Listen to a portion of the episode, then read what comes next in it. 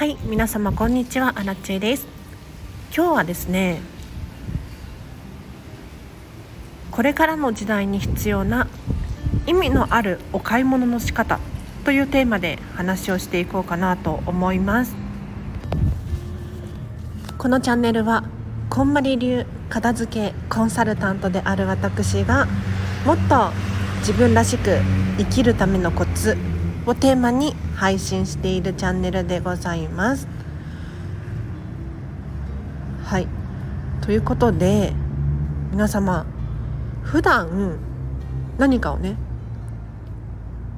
買う際に意味のあるお買い物というのを心がけているでしょうかこれちょっと難しいかと思うので因数分解させていただくとついね私たちって安いからとか流行ってるからとかなんだろうあとはテレビでやっていたからとか自分の内側にある要因ではなくて外側にある要因によってお買い物をしてしまいがちかなと。で今日の話は自分にとって意味のあるお買い物というのがこれからの時代すごく求められているよという話です。というのもね今日本で生きていて食べるものがないっていう状態の人ってなかなかいないと思うんですよ。皆さん今日のこのアラチェのスタンド FM もスマホから聞いてくださってると思うんですね。要するにもうすでに私たちは豊かであって生きていくことはできる100円ショップに行けば基本的に何でも揃ってるじゃないですか。要するに特に変なことしない限りは 普通に暮らしていけるというのがこの現代日本であると。でこれから求められている力は何かというと現在ね普通に生きていくには100円ショップ行けばいいしスーパーマーケットでお買い物すればいい。けれどこれだと何が起こるかというとみんなと同じものを持っている状態になるわけです。伝わってるかな？ただこれからの時代もっともっと理由のあるお買い物というのがすごく大切になるよ。例えばどうしてそこのお店でそのジーパンを買うのか。どうしてそのスーパーマーケットでお野菜を買うのか。この選択一つ一つが自分自身のパーソナリティ個性になっていくそんな時代が訪れるんじゃないかなと。なのでちょっと高いかもしれないけれど有名人のほにゃほにゃさんがプロデュースしているブランドとかねもしくは環境にとっても優しいほにゃほにゃを使っているブランドとかもう家族連れに本当に優しいレストランとかいろいろあると思うんですけれど自分がどうしてそのお店で物を買うのかここまでおそらくこれからの時代求められてくるんじゃないかなと思いますのでちょっとね常日頃どんなお店で何を買ってるかなっていうのを改めて見直してみてじゃあ自分らしいお買い物の仕方って一体何だろうなっていうのを考えていただくとよりこれからの時代にマッチした生き方が送れるんじゃないかなと思います。では今日は以上です。そうなんですよ。なんかね最近読んでる本マーケティング関係の本をちょっといくつか読んでるんですけれど今まではこう大量生産大量消費安いものが売れるそんな状態だったじゃないですか、まあ、今もそうかもしれないんですけれどでも現代ね安いものを売り続けるって結構苦しいんですよ。物価も上がってるし特に外国なんてね日本の比じゃないくらい上がってるわけですよ。なので輸入品が皆さんのね周りでも高くなってきているんじゃないかなと思います。一方で日本はまだまだ金額を据え置いているしお給料もそんなに上がっていない。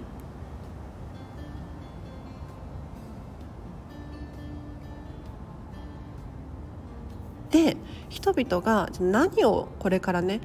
買って何を消費するのか。これがとっても大切で安いものってねあのあるんですよ。結局物価が上がったとしても例えばかつてはね CD1 枚数千円していましたけれど今はもうサブスクリプションで月に1,000円あれば音楽聴き放題ですよ。映画も見放題ですよ。安くなっているものもあるんですね。じゃあこの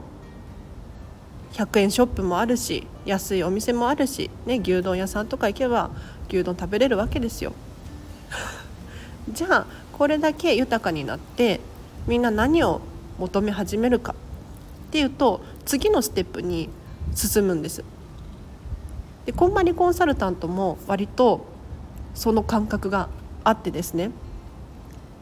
なんとなくのものを買うのをやめて意味のあるもの自分にとって心地いい好きときめくっていう感情を優先させたものをお部屋に置くことによってより自分らしさというのが身の回りにあふれてくるこれがこんまり流のお片付けなんです。でこれからの時代お買い物をする際に求められているのも自分にとってどうしてここで買うのかっていう。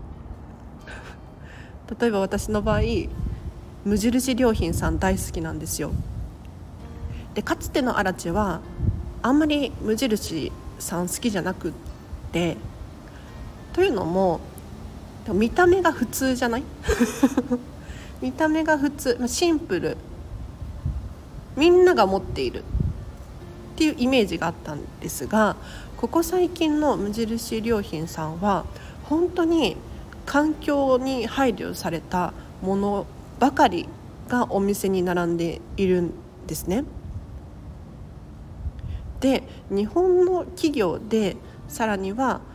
店舗が世界中にあるチェーン店にもかかわらずこれだけ現代の求められているものに適応している企業ってなかなかないなって思うんですよ。もちろんね大企業さんそれぞれサステイナブルであるとかね環境に優しいみたいなことを気にされているとは思うんですけれど無印良品は本当にすごくって 本当にびっくりしてるんですだからここ最近は私は無印良品さん推しで積極的にトイレットペーパーとかそういった消耗品とかも無印さんで買うようにしています。他にもディズニー大好きでディズニーでお買い物するんだけれどなんでそれを買うのか。ちゃんと目的があって買うようにしています。昔はただ可愛いからとか みんなが持ってるからとかそういった理由で買ってたこともあるんですけれどそうじゃなくってこれはもう一生の記念になるからとかそういう思いを乗せた一点一品っていうのを買うようにしてます。ちょっと長くなっちゃってあれなので今日はここまでにします。皆様もぜひお買い物をする際にもっともっと深深い意味を持たせてあげてもちろんねコンビニとかでお買い物をすることもあるとは思うんですけれど徐々に徐々にそういう選択っていうのを増やしていってあげるとより自分らしく生きれるんじゃないかなと思います。では今日は以上です。お知らせがあります。フェムパスさんでウェブ記事を書いております。フェムパス片付けで検索していただくかリンク貼っときますのでそちらからぜひ読んでみてください。もっと自分らしく生きるためのコツをテーマにですね月に12本かなとっても可愛いイラスト付きで光悦さんを通してまとまった文章になって読みやすいのでぜひ読んでみてください。もう一個お知らせがありまして2月の18日もう今週末ですね土曜日14時から16時半コーマリメソッドを使ったデータの片付き研修のモニターさんを募集しております。こちらはリアル開催でですね東京都大田区玉川駅徒歩1分のせせらぎ館というところで開催いたします。とってもね綺麗な会議室なんですよ。本当に大好き。でこちらで何ができるかというとまずこんまりメソッドの基礎を学んでいただいて座学でデータの片付けの方法をお伝えいたします。そこから1時間くらいかながっつり時間を設けますので一緒にスマホやらパソコンやらの中身を片付けていく。で分からないことがあったら新地に質問しながらお片付けできますのでここでお片付けの方法を学んでいただいてお家でもさらにねスマホの中もっとすっきりさせちゃおうっていうこともできますのでもしここ最近スマホの容量がパンパンだよとかパソコンのデスクトップがごちゃごちゃしているとかデータでも探し物しちゃってるななんていうふうに思う方いらっしゃいましたらお一人モニター価格3300円でご受講できます。定員が6名ですのでお早めに教えてください。今ね残り4名かな。はい。では皆様あお申し込みリンク貼っとくのでそちらからお申し込みください。では皆様今日もお聴きいただきありがとうございました。明日もハピネスを選んでお過ごしください。アラチェでした。バイバーイ。